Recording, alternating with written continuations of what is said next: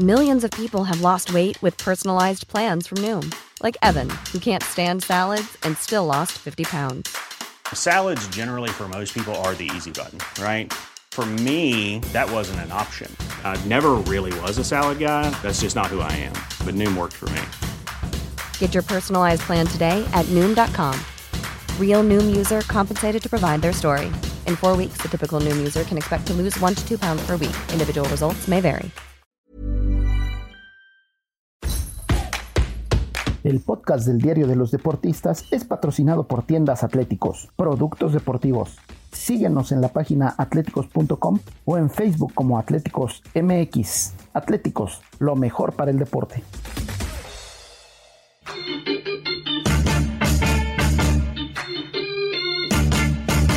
Esto, el diario de los deportistas.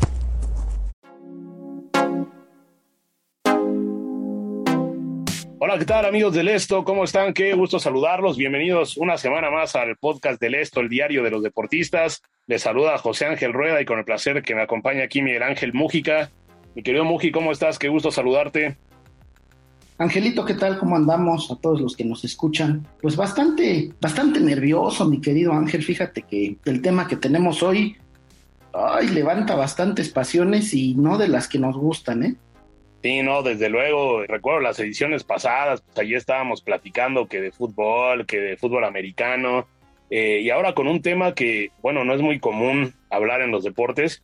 Digo, en los deportes siempre andamos hablando de batallas, de guerras, pero mucho más retóricas, obviamente, ¿no? De guerras dentro de una cancha, dentro de un campo de fútbol. Aunque en esta ocasión, pues bueno, lamentablemente tenemos que hablar, nos sentimos con esa obligación de hablar, pues del tema que ha revolucionado al mundo, este enfrentamiento que tienen las fuerzas militares rusas contra Ucrania y que bueno, desde que Vladimir Putin, este político presidente de, de, Rusia, declaró la guerra formal contra Ucrania, el mundo del deporte no, no ha pasado desapercibido, ¿no? Ha tenido muchos, muchas circunstancias, muchas reacciones, hemos tenido desde cancelación de eventos hasta suspensiones, ¿no? La última o la, la más reciente en cuanto hacemos este podcast pues bueno, es que la FIFA ha tomado la decisión de suspender a Rusia, a sus selecciones nacionales, tanto varonil como femenil, así como a sus clubes de, las competencias europeas, bueno, más bien de todas las competencias, ¿no? Entre ellas el Mundial de Qatar 2022, más allá de que Rusia todavía no tenía el boleto, que lo iba a disputar en el repechaje contra Polonia y posteriormente en caso de ganar contra un partido ahí contra República Checa o Suecia, pues bueno, ya no habrá posibilidad la FIFA ha impuesto una sanción indefinida, ¿no? Para Rusia, en tanto, pues bueno, no cesen ahí las, las complicaciones, los ataques. Este tipo de sanciones también se suman a la del COI, ¿no? El Comité Olímpico Internacional que ha solicitado a sus federaciones, pues bueno, excluir a cualquier representante, ya sea atleta o dirigente eh, de Rusia y de Bielorrusia de sus competencias. Entonces, bajo este panorama, mi querido Miguel, pues obviamente pues te pregunto, ¿no? Que si están pagando justos por pecadores, que ahí los deportistas, pues bueno, nada tienen que ver y de repente se enfrentan ante sanciones durísimas, un tanto inéditas, pero parece que necesarias, ¿no? ¿Tú cómo lo ves, Miguel? El tema es muy polémico porque generalmente es muy complicado mezclar deporte con política, mi querido Ángel. Generalmente vemos al deportista como, como el representante de un país cuando, bueno, o sea, tampoco es que sea la muestra, la imagen de cada país, ¿no? O sea, un ruso vive en México, vive en Rusia, vive en Ucrania, vive en donde viva, no representa por completo la sociedad rusa, ¿no? O sea, tendrá algunas significantes paridades con gente de allá, pero no puedes decir que porque conoces a uno sucede todo lo mismo igual, ¿no? A mí se me hace muy dos caras, tanto de la FIFA como del COI, el, el vetar a los, a los deportistas rusos, y te voy a decir por qué. No hay que irnos muy lejos, mi querido Ángel el Mundial de Argentina de 1978, aquella vez que Mario Alberto Kempes se coronó como el mejor del mundo, Argentina un gran mundial, eh, Holanda como el otro finalista. Hay que recordar que tuvo su este, polémica de cómo sí se aceptó que se jugara el Mundial en, en Argentina sabiendo la desaparición de cientos de jóvenes argentinos por parte del gobierno, ¿no? O sea,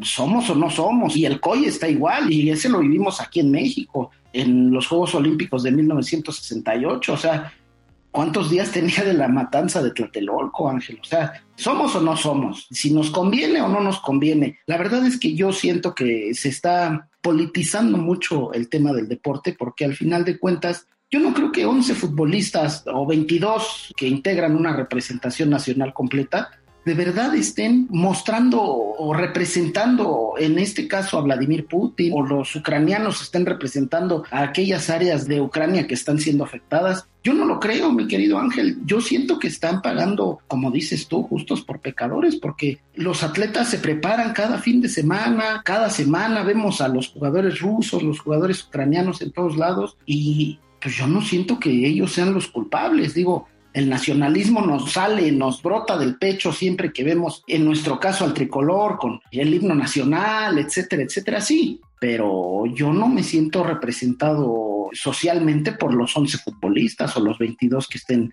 que estén en la cancha, ¿no? El fútbol, eh, bien lo decían por ahí, es lo más importante de lo menos importante. Ahora, cuestiones políticas, pues yo siento que no deberían de mezclarse con el deporte y sí, sí siento que los deportistas rusos están siendo discriminados de cierta forma por una situación que ellos, pues a lo mejor ni siquiera están a favor o en contra, ¿no? Oh, claro, y yo estoy de acuerdo contigo, ¿no? De que esto es una maniobra política, porque digamos a toda la cantidad de bloqueos y de acciones que están llevando a cabo contra Rusia, ya sean económicas, comerciales, pues bueno, ahora se suma el tema deportivo, ¿no? Lo cual, eh, pues bueno, nada tiene que ver, ¿no? El Comité Olímpico Internacional, pues bueno, uno de sus principales mandamientos, pues es precisamente eso, ¿no? No politizar, no entrar en ese tipo de conflictos, sino apelar siempre a la unión. Y digamos, esta clase de recomendaciones, pues bueno, evidentemente eh, confrontan, ¿no? Contra lo que eh, supone el espíritu olímpico. Ahondando un poco más en esa parte de, de lo que precisamente dijo el Comité Olímpico Internacional, ellos ponen el ejemplo, ¿no? Que, que obviamente pues ha sido mucha polémica, ha habido muchísimas horas, digamos, de análisis de este tipo de decisiones, pero bueno, ellos bien lo mencionan, ¿no? Que dicen, a ver, si un deportista ucraniano no puede participar por lo que supone que estén bombardeando su patria, su nación, pues bueno, ¿por qué un deportista ruso sí iba a poder participar? ¿No? Esa es la premisa del COI, lo que ellos argumentan. Y a partir de ahí, pues bueno, viene esta recomendación. Es un tanto ambigua porque es eso, es una recomendación, como tal no es una prohibición. Entonces aquí hablamos de que dice de que, ok, que deja a las federaciones este, internacionales tomar la decisión, aunque sugiere eh, que en la medida de lo posible, pues cuando ya no se pueda excluir a los atletas, ya sea de Rusia o de Bielorrusia, pues bueno, que compitan bajo una bandera neutral, ¿no? Algo parecido a lo que ocurrió en Tokio con los atletas rusos, ¿no? Que no podían participar con su bandera ni con sus colores eh, y participaron bajo el Comité Olímpico Ruso, pero sin defender esos colores, ¿no? Que en el olimpismo es tan importante. Y por la parte pues, de la FIFA, pues bueno, sí es una suspensión, es una sanción unilateral, no han decidido otra cosa más que eso. Ya inclusive la Federación de Rusia declaró eso que tú bien mencionabas, la parte de la discriminación, que ellos se sienten discriminados, por así que por ser de donde son. ¿No? Y tener que pagar por una decisión que a todas luces no estuvo en sus manos. A lo largo de la semana, obviamente, hemos tenido muchísimas muestras, muchísimas manifestaciones por parte de deportistas. Vemos, por ejemplo, en el abierto mexicano de tenis, ¿no? Que tanto Rublev como Medvedev, este tenista número uno del mundo actualmente, que inclusive ellos se manifestaban en contra de la guerra, ¿no? No queremos guerra, no queremos guerra y aún así, pues bueno, no se sabe qué acciones se van a tomar. Este, ya ha habido tenistas que han pedido a la ATP, a la WTA y a todos los organismos del tenis que pongan una, una situación clara, una postura clara para saber, bueno, si se va a permitir que jueguen tenistas rusos. Es un tema muy, muy, muy complicado. Obviamente, tenistas ucranianos futbolistas ucranianos y deportistas ucranianos ya se han manifestado que ellos no van a enfrentar a sus oponentes rusos o de Bielorrusia. Entonces, bueno, creo que sí es un tema muy delicado que el deporte le ha tocado batallar con eso. Y pues bueno, lo que empezó con un tema de que, por ejemplo, de que había este, eventos que no se iban a poder llevar a cabo en Rusia, pues bueno, ha ido escalando hasta el grado de que pues ya hay equipos expulsados de la Europa League, como por ejemplo el Spartak de Moscú. De repente, pues ya tampoco va a poder. Sí, sobre todo intentar, digo, las situaciones políticas son complicadas, Ángel. Hay que saber, hay que recordar que, que en este tipo de guerras generalmente se decide que uno es bueno o es malo, pero pues cada quien defiende sus intereses, ¿no? Yo no lo siento así como que, ay, Rusia es el malo y tienen que ser expulsados de todos lados y Ucrania es el bueno y métanlo a donde tú quieras, ¿no? Siento que no es así, que cada quien ve por sus, por sus intereses y toda la historia ha sido así, ¿no? Ahora, de eso a politizar el deporte, pues bien mencionas a Medvedev, ¿no? O sea, ¿de verdad tú crees que la ATP le va a prohibir la clasificación o le va a prohibir competir en, sus diversos torneos? Yo lo veo complicadísimo, Ángel. Y a pesar de que él mostró su postura en contra de la guerra aquí en Acapulco, eso no lo delimitaría de ser ruso, ¿no? O sea, eso no le quita que es ruso. Y entonces va a ser mal visto por todos lados. O sea, de verdad vamos a ver mal a un tenista solamente por la nacionalidad que tiene. Estamos cayendo en una situación que parece medieval, mi querido Ángel. O dime tú, o sea, algo más preciso, más concreto. Eh, nuestro querido y amado Canelo Álvarez, que lo consideramos el mejor del mundo, se le viene la pelea contra el ruso Dimitri Vivov. ¿De veras el Canelo tiene que, que cancelar su pelea contra el ruso solamente porque es ruso? ¿O solamente porque lo vayan a ver mal o porque el Canelo le gane y vayan a decir que, este, híjole, es lo que representa o lo que debería de pasar en el mundo? Yo no lo creo, mi querido Ángel. Siento que, el deporte no se debería de politizar. Tristemente lo es porque generalmente se ve a un, en este caso, un ruso y luego, luego piensas que él está a favor de lo que piensan sus políticos. Yo te lo aclaro, ¿no? O sea, a lo mejor ahorita nuestro actual presidente toma decisiones dentro y fuera del país y no por eso todos tenemos que estar a favor o en contra de él, ¿no? Eh, habrá muchos que tengan ganas de apoyarlo y estar respaldándolo y habrán otros que, digan, bueno, pues esto a mí no me conviene o no se me hace lo mejor y yo no estoy de acuerdo, ¿no? Lo mismo va a pasar en Rusia. Siento que ellos, eh, así como hay a favor de, lo que está haciendo Putin, debe de haber en contra. Entonces yo creo que si se va a politizar el, el deporte, tristemente, mi querido Ángel, siento que todos vamos a perder porque nos vamos a perder de la calidad de esos atletas rusos que suelen ser muy competitivos. Ángel, ve nada más los resultados de la selección rusa en los anteriores mundiales. Se ha citado en, prácticamente los últimos. Entonces, en las competencias UEFA, pues ahí están metidos. Bien comentas lo del Spartak de Moscú. Pues es un equipo que siempre está ahí compitiendo. A lo mejor no tiene no tiene el potencial de otras plantillas de la Europa League, no sé, como la del Sevilla, la del Villarreal, eh, los equipos top de Inglaterra, el Manchester United obviamente por ese tipo de cuestiones no van a ganar el torneo, ¿no? En una de esas ¿no? Se llega la sorpresa y todos festejamos, ¿no? Pero siento que nos están privando de una competencia clara que es la esencia del deporte, ¿no? Que es competir, eh, buscar a un ganador, eh, asociarse, ser felices y terminar pues con una situación más de amistad de ser enemigo de tal o cual, ¿no? yo coincido contigo que se está entrando en un terreno muy, muy, muy peligroso, ¿no? Es un terreno muy peligroso porque, como bien lo mencionas, ¿no? Acá no nada más se trata de que si un deportista apoya las acciones de su país, pues bueno, lo convierte en culpable, pues no creo que vaya por ahí, ¿no? Creo que el ejemplo más claro que has dado es el del tenis, ¿no? Ahí Medvedev, eh, en este aspecto que con base en trabajo, con base en el esfuerzo, llega a ser el número uno del ranking y pues imagínate que no lo podamos ver en los torneos próximos, ¿no? No lo podamos ver ahí en Roland Garros, en Wimbledon, en el US Open. Pues bueno, evidentemente sería una pena, ¿no? Por todo lo que representa. Y lo mismo ocurre con otros deportes, ¿no? Ahí también con la Fórmula 1, que está en duda sobre pues, los pilotos, ¿no? Que ya les han quitado también el Gran Premio de, de Rusia.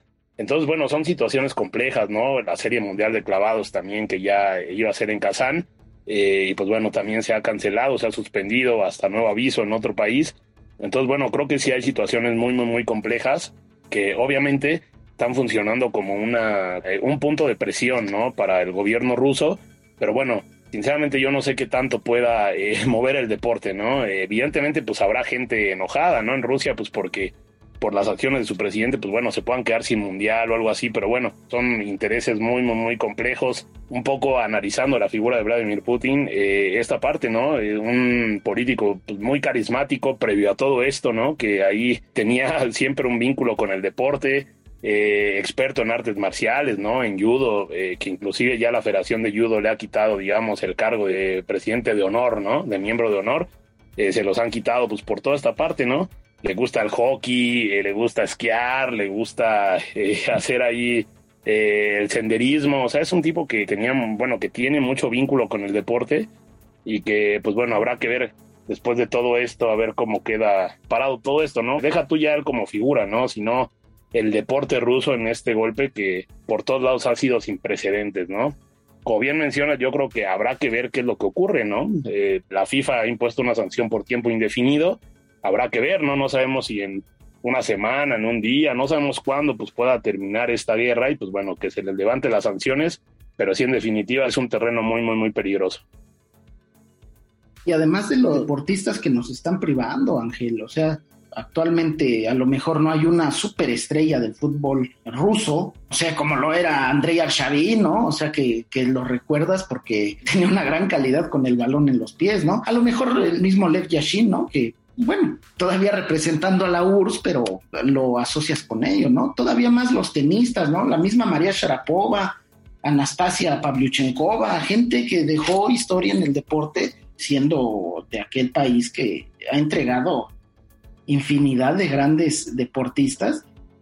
A mí no se me hace justo que tengamos que privarnos de gente con gran talento, con gente con amor al deporte, el mismo Denis Cherisev, ¿no? Que juega en mi amado Valencia, ahí es el jugador que a lo mejor es el insignia, por al menos en estos momentos de Rusia, pero yo siento que es una prohibición que, no debería de pasar, al menos con los futbolistas, con los tenistas, con los jugadores, con todos los que de cierta forma se preparan a diario en búsqueda de, salir a ganarse la vida, porque para nosotros, o sea, verlo de otra forma es que ellos van y se ganan la vida eh, haciendo el deporte, a mi querido Ángel. Siento que es una, una tristeza. De por sí el tema, la situación que se vive es una es muy complicada por la sociedad que estamos viviendo, por la forma en que, en que están nuestros tiempos después de una pandemia tan complicada, que todavía no acaba, pero que parece ya estar cediendo.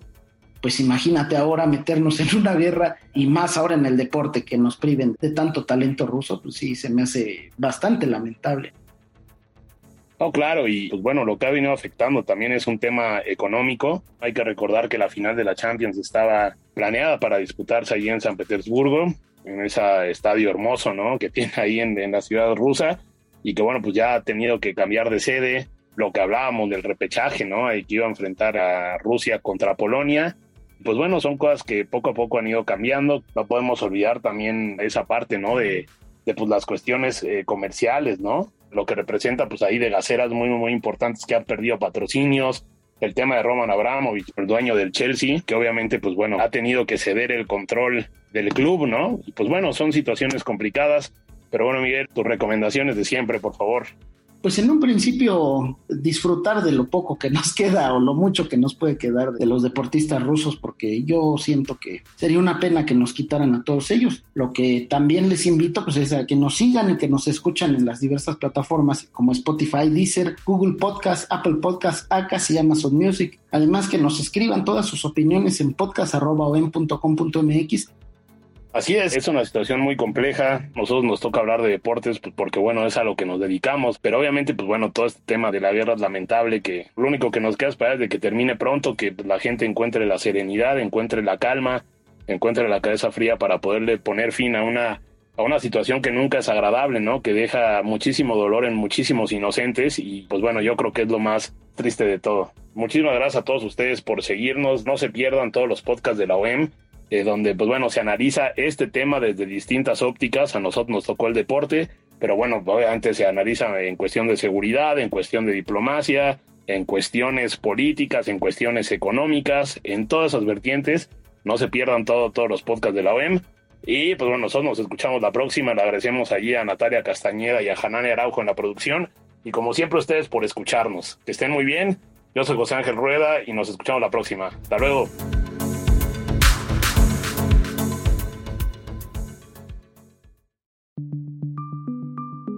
Esta es una producción de la Organización Editorial Mexicana.